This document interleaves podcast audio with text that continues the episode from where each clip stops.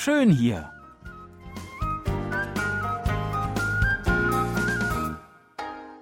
Ausflugstipps für Korea mit Jan Dirks.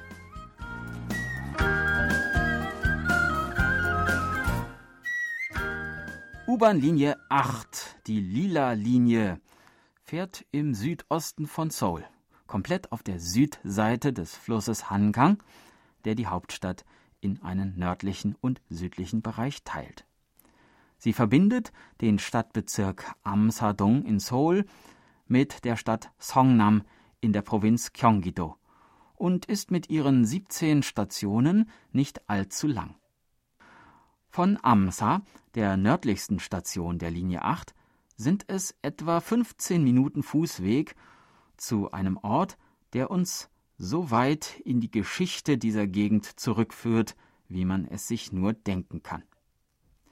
Die prähistorische Stätte Amsadung bietet einen Einblick in das Leben der Jungsteinzeit. Hier stehen die Überreste von Behausungen von vor ungefähr 6000 Jahren.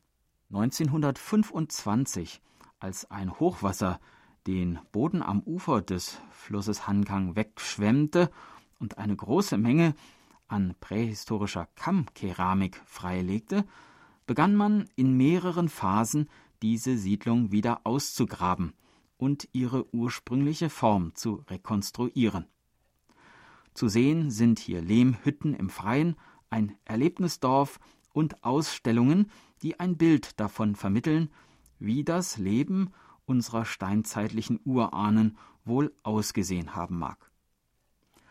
Auch die Umgebung dieser prähistorischen Anlage mit ihren Kiefern und Ulmenbäumen ist sehr malerisch und für Spaziergänge geeignet.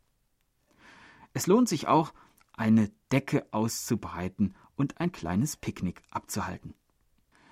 Wenn wir nun weiterfahren, kommen wir an vielen Sehenswürdigkeiten vorbei, die wir im Rahmen unserer Sendereihe bereits besucht haben. Vielleicht erinnern Sie sich noch an den Olympiapark, der drei Stationen weiter südlich liegt, mit dem Kunstmuseum Soma, dem Pekche Museum Seoul und dem Historischen Museum Mongchon. Lassen Sie uns heute noch einmal in den Olympiapark gehen, mir zuliebe. Es gibt dort eine Stelle im Park, die mir besonders gut gefällt, und die wollte ich Ihnen zeigen. Im nördlichen Bereich des Parks gibt es eine weite, hügelige Graslandschaft. In der Stadt versperren einem ja normalerweise überall Wolkenkratzer die Sicht, und im ländlichen Korea sind überall Berge im Weg. Da fühlt man sich leicht ein bisschen eingeengt. Kein Wunder, dass diese weiten Wiesenhügel, die bis zum Horizont zu reichen scheinen, auf viele Menschen einen ganz besonderen Reiz ausstrahlen. Und mitten in dieser hügeligen Graslandschaft, mitten auf der Wiese, steht Naholo Namu, der einsame Baum. Ein beeindruckender Anblick. Wer das Solar Großstadtgewimmel nicht mehr aushält, sollte einmal hierher kommen, über die Wiese laufen und dem einsamen Baum guten Tag sagen. Am besten, wenn sonst niemand im Park ist. Aber wem es hier am einsamen Baum vielleicht zu einsam ist, der kann einfach eine Station weiterfahren zum Vergnügungszentrum Lotte World am Lotte Tower, dem höchsten Gebäude Koreas mit Shopping Mall, Eislaufbahn, Aquarium und Kinos, Restaurants und Cafés. Oder noch weitere drei Stationen zum Karak-Markt in Songpagu, dem größten Markt für Landwirtschafts- und Fischereiprodukte in Korea.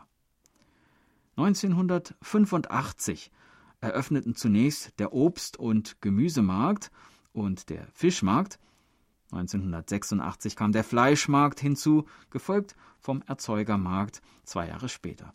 Heute stehen auf mehr als 500.000 Quadratmetern insgesamt 17 Markthallen. Hier herrscht schon frühmorgens reges Treiben, wenn auf Auktionen Gemüse, Obst und Meeresfrüchte angeboten werden. Sich eine dieser lebhaften Auktionen einmal anzusehen, ist sicherlich eine interessante Erfahrung. Im Bereich für Meeresfrüchte innerhalb der Karak Mall kann man frischen rohen Fisch auch günstiger erhalten als in der übrigen Stadt. Das war unser Ausflugstipp für diese Woche. In der nächsten Woche geht es dann weiter mit Linie 9. Ich würde mich freuen, wenn Sie wieder dabei sind. Tschüss und bis dann, sagt Jan Dirks.